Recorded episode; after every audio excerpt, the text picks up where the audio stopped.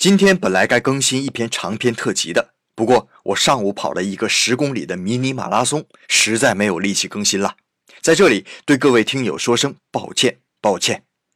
日本马拉松的历史最早可以追溯到一九零九年，从神户到大阪之间的三十二公里被称为马拉松大竞走，发展到今天已经有一百多年的历史了。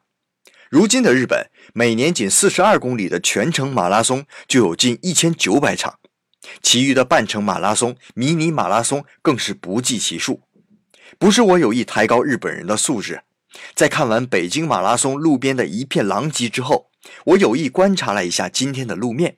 真没有一个人随地乱扔垃圾，在补充水分之后，都是有秩序的扔进垃圾桶里。